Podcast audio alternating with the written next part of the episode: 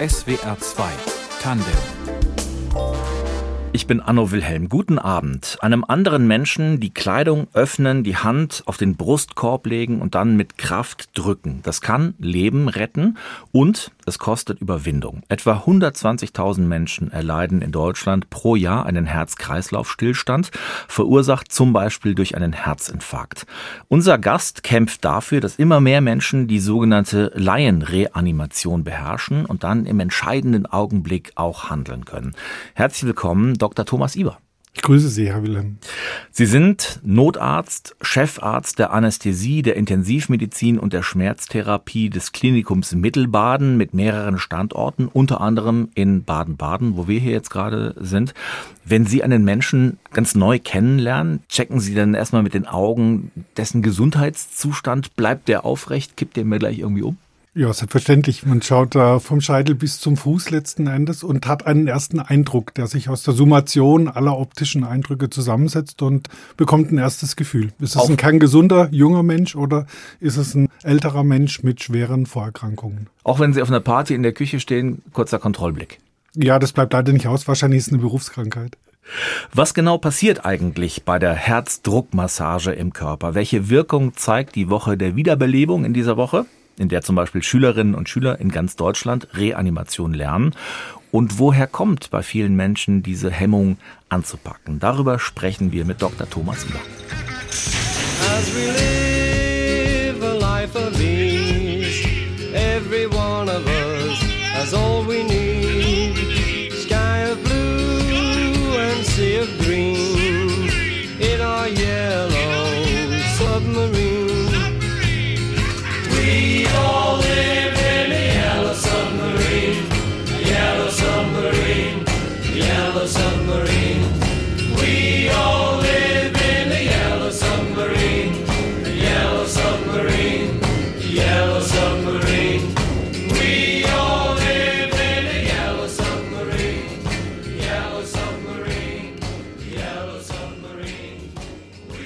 Die Beatles und Yellow Submarine in SWR 2 Tandem, das ist einer der vielen Songs, die genau die Geschwindigkeit haben, in der wir bei der Herzdruckmassage auf den Brustkorb drücken sollten. 100 bis 120 Beats per Minute, 120 Schläge pro Minute.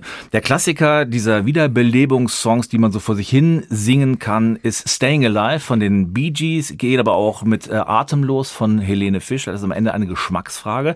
Unser Gast ist der Arzt Thomas Iber. Herr Iber, was haben Sie denn für einen Rhythmus im Kopf, wenn Sie einen Menschen wiederbeleben? Ist das, ist das Musik?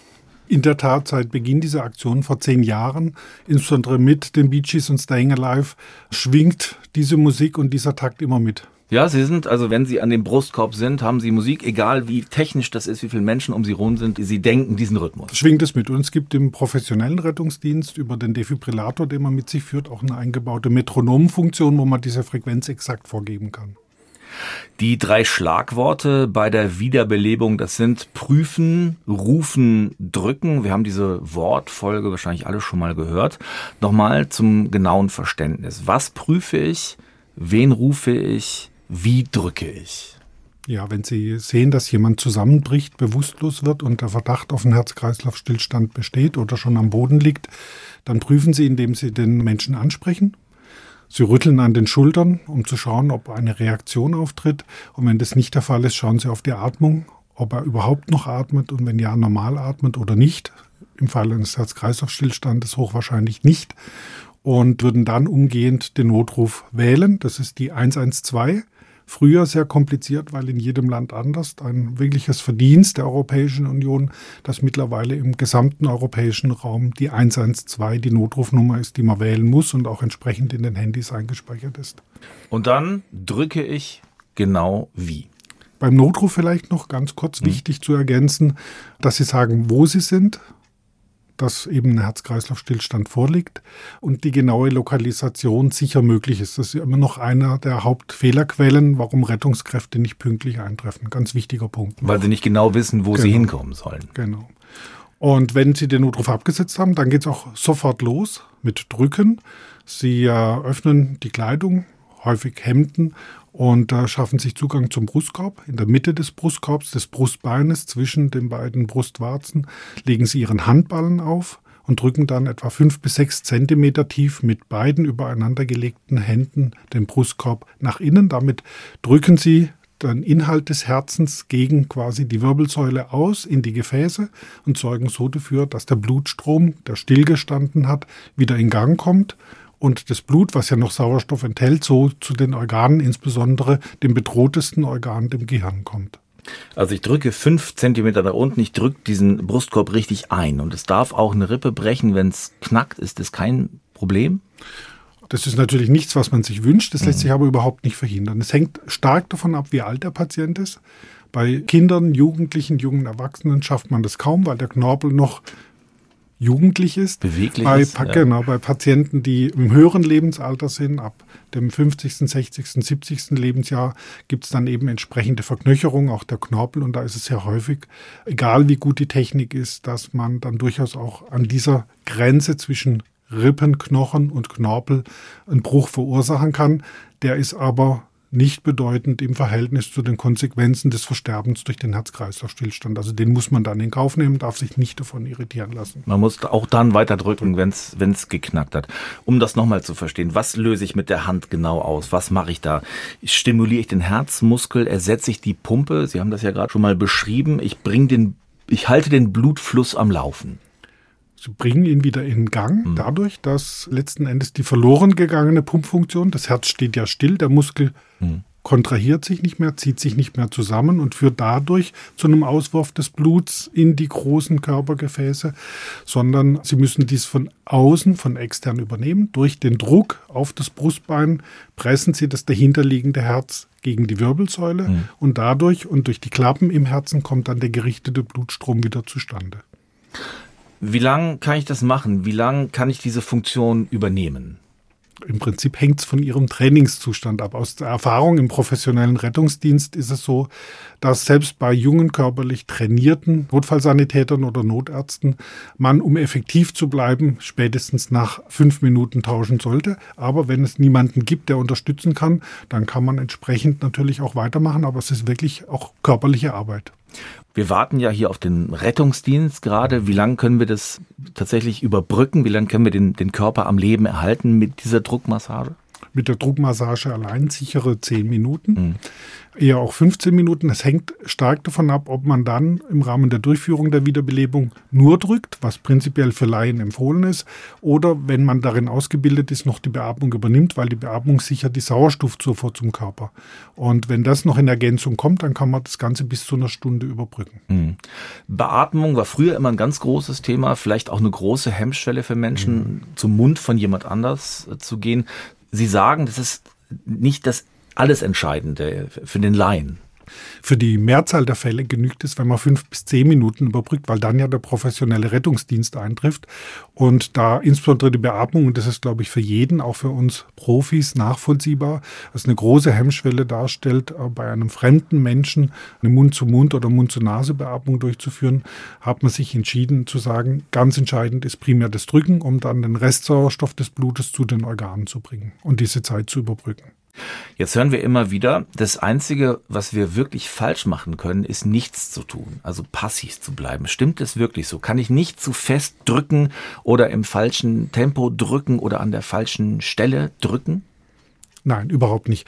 Der Laienhelfer ist an der Stelle die entscheidende Person. Und es ist dann völlig egal, ob in fünf oder zehn Minuten das Notarztfahrzeug kommt, der Rettungswagen, ein Krankenwagen oder sogar der Rettungshubschrauber. Das spielt an der Stelle keine Rolle. Wenn der Laienhelfer nicht einspringt in den ersten fünf Minuten, dann droht das empfindlichste Organ, das Gehirn, was nach fünf Minuten schon Schädigungen aufweist, ohne Sauerstoff verloren zu gehen. Und dann kann es auch nicht mehr vom besten Rettungsdienst der Welt und auch der späteren Intensivmedizin gerettet werden.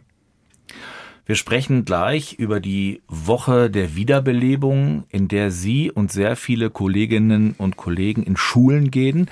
Wenn ich so eine Möglichkeit nicht habe, mit einem Menschen konkret zu lernen, wie lerne ich diese Laienreanimation sonst am besten? Videos, was gibt's da für Material?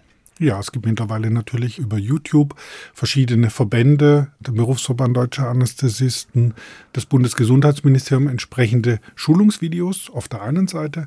Auf der anderen Seite, und da sind wir auch sehr stolz drauf, hat die mittlerweile im elften Jahr laufende Aktion der Woche der Wiederbelebung dazu geführt, dass im Jahr 2018 das in die Lehrpläne der Schulen mit aufgenommen wurde durch die Kultusministerkonferenz. Und das ist natürlich der nachhaltigste Erfolg überhaupt, dass in den siebten und achten Klassen aller Schulzüge Wiederbelebung im Rahmen des Biologieunterrichtes gelehrt wird. Das ist Pflicht. Überall das ist in Deutschland. mittlerweile aufgenommen in den Lehrplan und damit Pflicht, weil die Situation zuvor war ja so, dass man frühestens, wenn man für den Führerschein einen Erste-Hilfe-Kurs machen musste, überhaupt mit dem Thema in Kontakt kam. Und was wir auch gelernt haben, ist, je jünger die Lernenden sind, also in dem Fall Siebt-, Achtklässler, Kinder bis Jugendliche, umso geringer ist die Hemmschwelle in der Durchführung der Maßnahme, umso natürlicher empfinden sie das, was sie dann durchführen. Hemmschwelle ist ein wichtiges Thema, über das wir gleich sprechen werden. Waren Sie schon mal in der Akutsituation nicht als Arzt, sondern als Vorbeikommender? Ja, einmal hat mich das getroffen. Da war ich noch nicht im Zivildienst in meiner Jugendzeit als Mitglied der Bergwacht, wo ich im Schwarzwald tätig war ehrenamtlich. Und in der Funktion bin ich dann privat zu einer Situation dazugekommen. Wissen Sie, noch, Umfeld. wissen Sie noch, wie Sie da reagiert haben, wie Ihre Gedankenwelt war? Na, primär hat man eine Fluchtreaktion, sortiert sich, wählt dann den Notruf und äh, beginnt mit den Maßnahmen. So haben Sie es gemacht. Wenn ein Mensch in unserer Gegenwart einen Herz-Kreislauf-Stillstand erleidet, dann ist das lebensbedrohlich für diesen Menschen und für alle anderen drumherum eine absolute Ausnahmesituation. Was kann ich tun? Das bringen Profis aus der Medizin oder zum Beispiel von den Feuerwehren in der Woche der Wiederbelebung beispielsweise Schülerinnen und Schülern bei. Gestern hat die diesjährige Woche der Wiederbelebung begonnen. Unser Gast ist der medizinische Geschäftsführer des Klinikums Mittelbaden und Notarzt Dr. Thomas Iber. Herr Iber, was passiert in dieser Woche genau?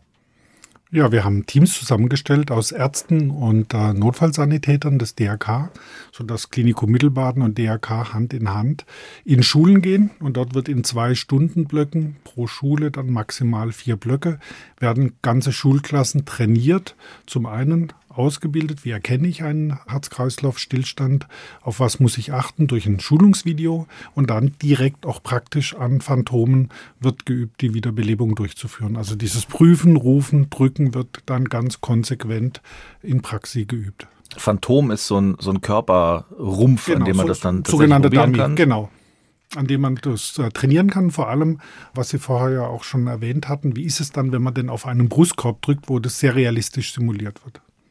Wie gehen denn nach Ihrer Erfahrung Schülerinnen und Schüler an dieses Thema ran? Sind die befangen? Sind die neugierig? Die sind ganz interessanterweise total neugierig. Viel weniger befangen als Erwachsene. Und äh, das ist es auch, was immer wieder die Motivation darstellt für unsere Teams, meine Mitarbeiterinnen und Mitarbeiter, dann in dieser Woche reinzugehen in die Schulen und diese Ausbildung durchzuführen.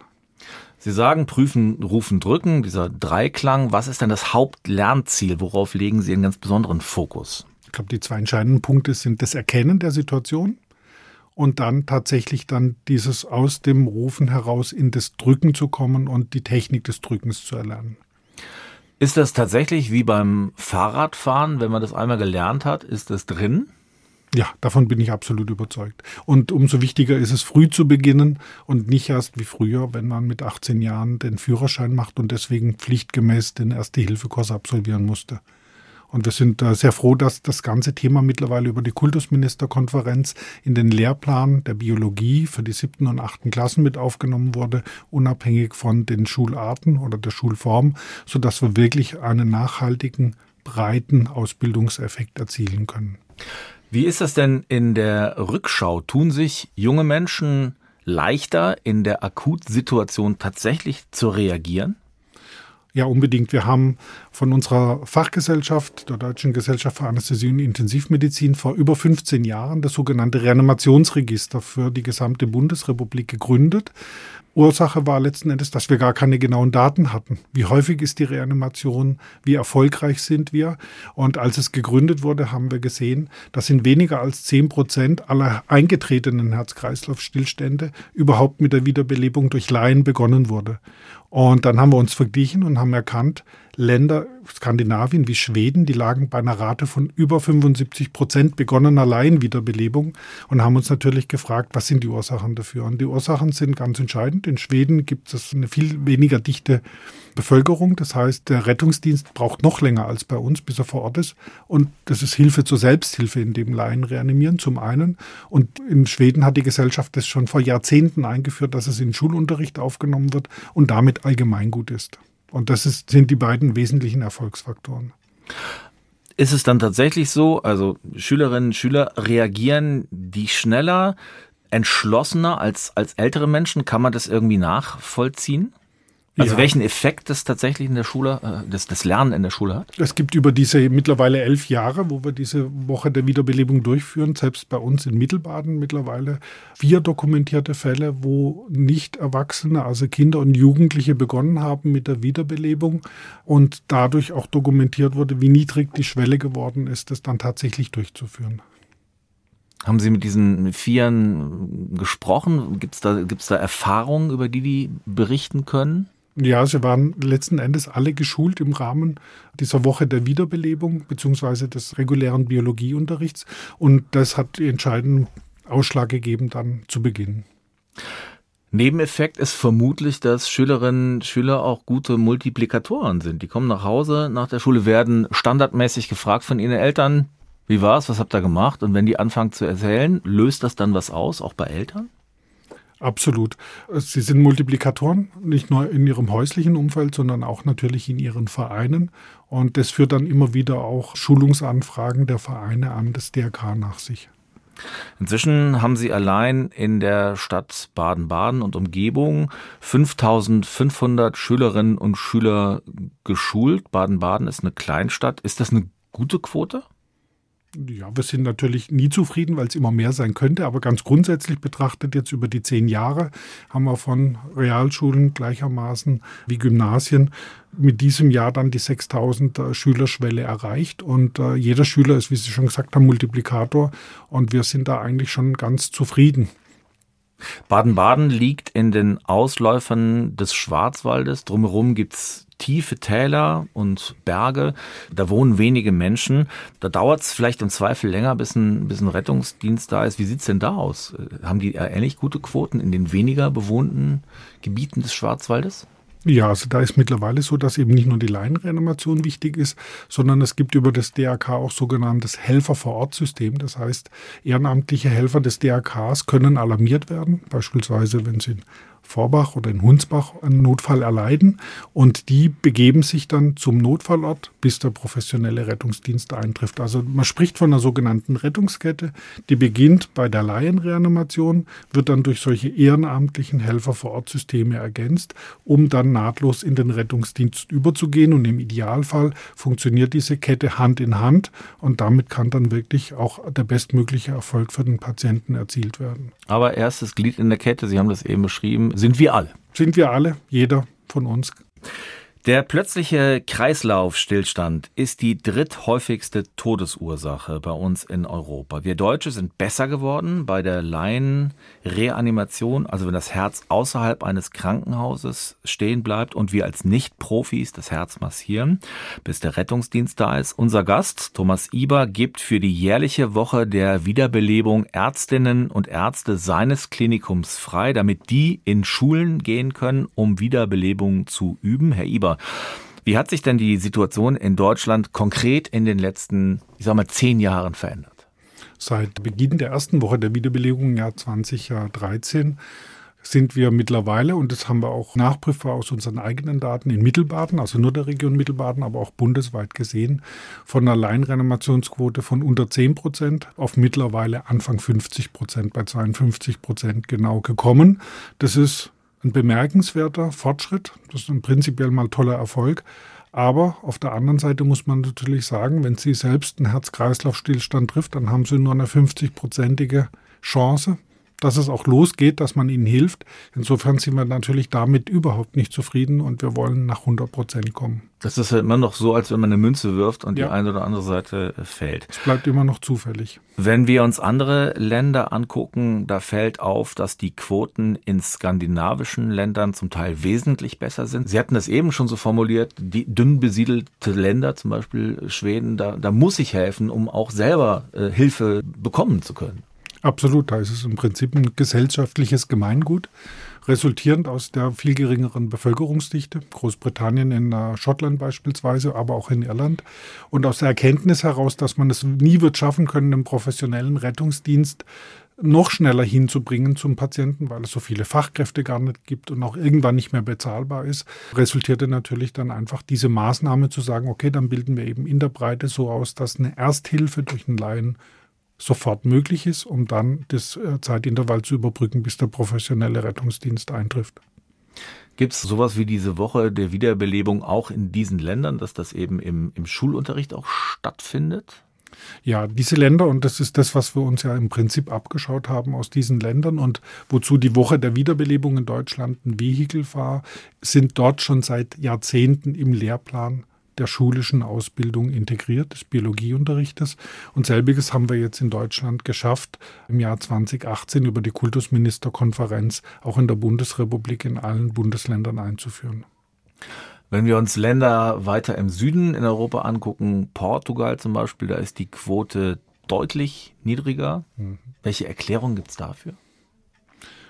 Es hängt manchmal am Erkenntnisgewinn, wie schnell der da ist. Auf der anderen Seite gibt es auch soziokulturelle Unterschiede. Das mag jetzt für Portugal im Verhältnis zu Deutschland nicht ganz so ausgeprägt sein, aber wenn wir in andere Länder gehen mit vielleicht auch anderer soziokultureller, religiöser Prägung, dann gibt es sicherlich Länder, wo die Hemmschwelle, auch dann die Kleidung zu öffnen von äh, jemandem, der einen Herz-Kreislauf-Stillstand erlitten hat, viel höher ist als bei uns in der sogenannt westlich geprägten Welt. Na klar, das ist natürlich ein intimer Augenblick. Kleidung öffnen, Haut berühren, da kommt man einem Menschen sehr, sehr nah. Das ist vielleicht eine, eine kulturelle äh, Geschichte auch, wenn wir uns ein Land wie Vietnam angucken, Asien. Da gibt es in Asien gibt es sehr unterschiedliche äh, Quoten. Vietnam liegt bei fast 100 Prozent und das ist gewaltig nach oben gegangen in den letzten Jahren. Was ist da passiert? Da wurde auch ein Schulungsprogramm etabliert, weil man die Notwendigkeit erkannt hat. Also ganz oft, gerade wenn es wie in Südostasien eigentlich im gleichen soziokulturellen Raum stattfindet und Unterschiede gibt, liegt es daran, dass in der Gesellschaft dann einfach ein Bewusstsein dafür entstanden ist, die Notwendigkeit von entscheidenden Politikern und Mitgliedern im Gesundheitswesen erkannt wurde und das Ganze dann in Schulungsmaßnahmen umgesetzt wurde. Und das erklärt diese 100 Prozent in Vietnam? Ja, möglicherweise. Vietnam hat ja nach dem eigentlichen Vietnamkrieg trotz der damaligen Feindschaft doch eine starke Orientierung in Richtung USA in der heutigen Zeit erhalten und da hat man sicherlich auch äh, Teile davon von den Schulungskonzepten übernommen. Wobei in den USA die Reanimationsquoten gar nicht so hoch sind. Da sind die niedriger als in Deutschland. Ja, da muss man, glaube ich, sehr genau hinschauen. Da ist es ein tatsächliches gesellschaftliches und Bildungsproblem und richtet sich leider noch sehr stark nach den jeweiligen Gesellschaftsschichten der weißpuritanischen Hispanics und der afroamerikanischen Gesellschaftsschichten aus. Das ist bedauerlich und natürlich nicht gut, aber muss man im Moment noch als Faktum so konstatieren. Das heißt, je weniger Menschen Zugang zu Bildung haben, desto seltener reagieren sie in der Situation und wissen überhaupt, was sie machen sollen. Absolut. Und deswegen ist uns diese Woche der Wiederbelebung, auch jenseits des Biologieunterrichtes, in die Schulen gehen zu können, vor Ort gehen zu können und dafür zu motivieren und neugierig zu machen, so wichtig.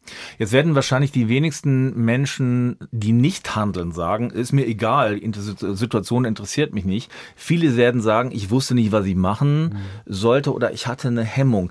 Sprechen Sie im Nachhinein mit Menschen, die nicht gehandelt haben?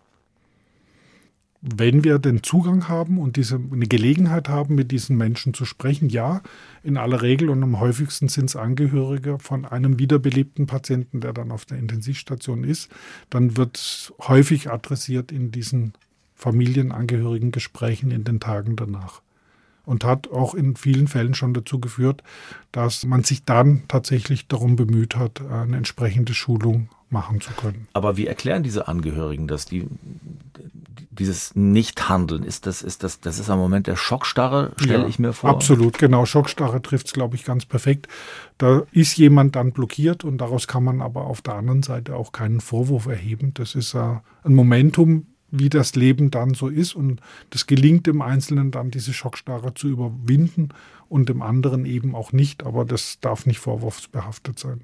Ich kenne die Situation selber. Ähm, das ist ein paar Jahre her. Ich war in Rotterdam äh, nach einem Fußballspiel und da ist neben mir eine Frau zusammengebrochen und ich war völlig überfordert, bin weggerannt erstmal, habe Hilfe geholt, habe zufälligerweise den Arzt der holländischen Nationalmannschaft erwischt. Der kam dann mit mir und haben dann zusammen das versucht. Das war ein Glück. Ich hätte natürlich, das ist mir im Nachhinein klar, da bleiben müssen und, und sofort selber drücken. Wie hätte ich meine Gedanken besser sortieren können? Haben Sie da so eine Art, so, so, so eine Hilfe, so eine, so eine Gedankensortierhilfe oder die, die Idee, wie man, wie man schnell richtig reagieren kann? Ja, ich glaube, also in Ihrem speziellen Fall war es ja vielleicht sogar die bessere Lösung. Ganz normal, der Fluchtreflex. Mhm. Aber dann eben Hilfe zu holen, ist ja im Prinzip schon das Rufen, was wir mit unserem Prüfen, Rufen, Drücken, Ausdrücken und umsetzen wollen. Ich glaube, der wichtigste Moment ist, dass man diesen Reflex kurz unter Kontrolle hält, innehält und lieber dann nochmal zehn Sekunden stillsteht und überlegt, was mache ich jetzt? Und wenn man einmal diesen Rhythmus prüfen, rufen, Drücken durchexerziert hat, dann kann man den dann auch beginnen. Also dieses kurze Innehalten ist, glaube ich, ganz wichtig, um diese Schockstarre zu überwinden. Wir reden über einen sehr physischen Vorgang. Da ist der Mensch äh, im Mittelpunkt. Wie verändert denn die Digitalisierung die Reanimation? Das ist ein ganz spannendes Thema weil es mittlerweile sogenannte Smartphone-App-basierte Lösungen gibt, um professionelle Helfer, also die im täglichen Routinedienst äh, in irgendeinem Bereich des Gesundheitswesens tätig sind und ausgebildet sind in erster Hilfe, dass die, wenn sie sich in räumlicher Nähe zu einem entsprechenden Notfall, Herz-Kreislauf-Stillstand befinden, hinzualarmiert werden können. Also wenn Sie sich dann im entsprechenden Portal der App angemeldet haben, ist es letzten Endes so, dass Sie sich mit Ihren Daten dort anmelden, hinterlegen und die Rettungsleitstelle, wenn ein Notruf beispielsweise jetzt hier auf dem Gelände des SWA eingeht, dann einen Impuls schickt, einen elektronischen, der auf ihr Smartphone ankommt. Und dann kommt die Meldung, 300 Meter Entfernung ist gerade ein Herz-Kreislauf-Stillstand und dann kann sich eben derjenige, der Zeit hat und in der Lage dazu ist, dorthin bewegen und diese Ersthilfe leisten. Thomas Iber, medizinischer Geschäftsführer am Klinikum Mittelbaden und Chefarzt für Anästhesie, für Intensivmedizin und Schmerztherapie. Sie lassen sich trotz Ihrer Leitungsfunktion immer noch als Notarzt in den Dienstplan eintragen, sind auch während der Corona-Pandemie im Hubschrauber dabei gewesen, wenn in dieser Hochphase Patientinnen und Patienten über lange Strecken verlegt worden sind. Warum ist Ihnen das so wichtig, diese Notarztfunktion? Für mich persönlich ist es der Kern der Tätigkeit, mein Ruhepol gewissermaßen, weil mein Medizinstudium und mein Arztsein letztlich durch den Zufall des Zivildienstes überhaupt äh, hervorgerufen wurde. Ich wollte nie Medizin studieren, das war mal in der Schule schon das äh, Biologie lernen zu viel auswendig lernen, zu arbeitsaufwendig. Physik, Leistungskost, das lief ganz gut, das hat man verstanden und schnell umgesetzt. Und das war mit weniger Fleiß, wie denn junge Männer denn häufig in der Schule so sind, dann besser umsetzbar. Und im Zivildienst habe ich aber dann erkannt, welcher Wert in hochkompetenter Notfallmedizin häufig durchgeführt von Anästhesisten liegt, an der Anschauung durch die Praxis und dann ist es tatsächlich zu meinem Berufsziel und zur Erfüllung geworden. Sie haben im Zivildienst den Rettungsassistenten gemacht. Was war das denn für eine Erfahrung als junger Mensch, 19, 20 Jahre alt, mit Leben und Tod so direkt konfrontiert zu sein? Es war eine ganz intensiv prägende Erfahrung, weil natürlich jenseits, ich sage jetzt mal, der häuslichen Harmonie man in Lebenssituationen kommt und in Familiensituationen, die komplett anders sind als das, was der bisherige eigene Lebenshintergrund war. Und äh, damit umzugehen hat natürlich extrem die eigenen gedanklichen Scheuklappen geöffnet und äh, den Blick weit gemacht für das Leben in all seiner Vielfalt. Können Sie sich noch erinnern an, an Ihren ersten Einsatz dann als Rettungsassistent, was da war? Ja, also nicht an den allerersten Einsatz, aber an die prägenden Einsätze des äh, Zivildienstes kann man sich immer noch erinnern. Und die waren vielfältig. Ich habe meinen Zivildienst im Kinzigtal im Schwarzwald gemacht und da sind wir natürlich viel auch auf abgelegene Höfe der Seitentäler gekommen. Und die prägenden Einsätze waren dann in der Tat Situationen, wo verunfallte, ein Einsatz erinnere ich noch bei Baumfellarbeiten, ein eingeklemmter Landwirt da war. Das sind Szenen, die vergisst man natürlich nicht. Und was setzt dann diese Veränderung in Gang, dass Sie dann sagen, doch, Medizin, was ich eigentlich nicht wollte, soll es sein? Ja, es hat einfach gezeigt, wir hatten damals ja intensive Schichten von den Arbeitszeiten, auch als Zivildienstleistender, dass äh, trotz zum Teil 78 Stunden Wochen durch die Bereitschaftsdienste, man ist da ja nicht nur unterwegs, sondern auch viel in Bereitschaft, aber eben weg von zu Hause, dass das trotzdem zu ganz großer innerer Zufriedenheit geführt hat. Und dann war klar, das ist äh, das, was ich machen möchte, weil es trotz aller Widrigkeiten, die einem im Berufsleben widerfahren werden, es gibt immer Lebensphasen, die nicht so gut laufen. Das ist, glaube ich, ganz normal in einer jeden beruflichen Lebensbiografie, dass dann eben eine Wurzel da ist und etwas, ein Momentum, was einem immer wieder zufriedenstellt. Also die innere Zufriedenheit ja. von damals finden Sie heute auch noch? Immer noch. Wenn wir die Komplexität im deutschen Gesundheitswesen schwierige Verhandlungen mit den Krankenkassen, neue Gesetzgebung durchs Bundesgesundheitsministerium zufrieden werden, dann finde ich immer noch meine Ruhe, wenn ich morgens auf Intensivstation Visite mache und danach in OP gehen kann und eine Anästhesie durchführen. Das heißt, dieser, dieser Pioniergeist aus dieser äh, Rettungsassistentenzeit ist geblieben? Ja, unbedingt. Das ist der, eigentlich der Kernantrieb von allem so wie wir als Laien in eine Ausnahmesituation kommen, wenn in unserer Umgebung ein Mensch einen Herzstillstand erleidet, so kommen Sie als Notarzt permanent in solche Situationen, in denen Sie nicht wissen, was Sie erwartet. Wie sortieren Sie sich denn als Profi? Was ist Routine? Was ist eingeübt? Was ist Instinkt? Also ich glaube ganz vieles, also häufige Notfallsituationen, die sind dann in der Tat eingeübt und Routine. Und der Instinkt kommt immer dann zu tragen, weil man ja immer in eine etwas ungewisse Situation reinkommt. Der Instinkt leitet einen dann in der Strukturierung dieser ungewohnten, unbekannten Situation, um dann tatsächlich alle Rahmenbedingungen, Faktoren in den Griff zu bekommen und die eigentliche Medizin zum Patienten zu bringen und ihm bestmöglich zu helfen. Ist Ihnen in Ihrer langen Zeit als Notarzt eine Reanimation im Kopf, die Sie ganz besonders berührt hat? Ja, auf jeden Fall. Also ich erinnere, das war nicht hier in Mittelbaden, aber ich war mal zehn Jahre lang in Rostock tätig. Und da als für die Olympiade oder Olympiabewerbung damals Leipzig und Rostock, in Rostock der Segelhafen gebaut wurde, hatten wir einen äh, Notarzteinsatz, weil im Rahmen des Baus des Yachthafens 500 Meter vom Strand entfernt auf sogenannten Pontons die Bauarbeiter waren für die Aufschüttung der Mole des Yachthafens. Und da war ein dänischer Bauarbeiter eben unter so ein Ponton geraten und reanimationspflichtig. Und dann mussten wir auf einem ebenfalls Ponton dann vom Strand aus mit unserem Equipment rausgebracht werden. Und die Besonderheit in dieser Situation war, dass natürlich der Patient stark unterkühlt war. Und deswegen durch das, durch das Wasser. Durch das Wasser. Im November hat die Ostsee 14 Grad. Und äh, durch das war die Situation natürlich so, dass wir die Reanimation, die wir umgehend begonnen hatten, die initial nicht zur Wiedererlangung des Herz-Kreislauf-Funktion äh, geführt hat, durchgeführt haben bis in die Klinik. Man sagt dann immer, niemand ist tot, bis er warm und tot ist. Und dort dann aber unter der Erwärmung dann das Herz wieder in Gang kam und der Patient ohne neurologische Schädigung quasi gesund wieder, sehr ein junger, gesunder äh, Bauarbeiter gewesen, die Klinik verlassen konnte nach zwölf Tagen das war ein sehr, sehr schöner Moment, weil sehr lange gedauert hat. Man kann sich ja vorstellen, normalerweise kommt man mit dem Notarztfahrzeug direkt zur Wohnung, zum Haus eines Patienten. In diesem Fall mussten wir an den Strand fahren, vom Strand die Gerätschaften umpacken auf dem Ponton. Das Ponton fuhr dann mit bedrückend langsamen fünf Knoten raus zu diesem anderen Ponton. Also es dauerte eine gefühlte Ewigkeit, bis wir überhaupt vor Ort waren. Aber auch da war die Situation so, dass die anderen Bauarbeiter unter telefonischer Anleitung der Rettungsleitstelle die Laienreanimation bereits begonnen hatten. Auch da war das wieder Garant für den späteren Erfolg. Also eine Situation kann auch kompliziert sein. Es zu versuchen, es zu beginnen, ist immer der richtige Weg. Ist immer der richtige Weg. Der Chefarzt, Notarzt Dr. Thomas Iber in SWR 2 Tandem über die Laienreanimation und über die Woche der Wiederbelebung, in der in ganz Deutschland Menschen Wiederbelebung lernen, vor allen Dingen Schülerinnen und Schüler. Wenn Sie Interesse haben oder Ihr Wissen vielleicht auffrischen wollen, dann über die Homepage einlebenretten.de. Ganz herzlichen Dank, Herr Iber. Ich danke Ihnen, Herr Wilhelm.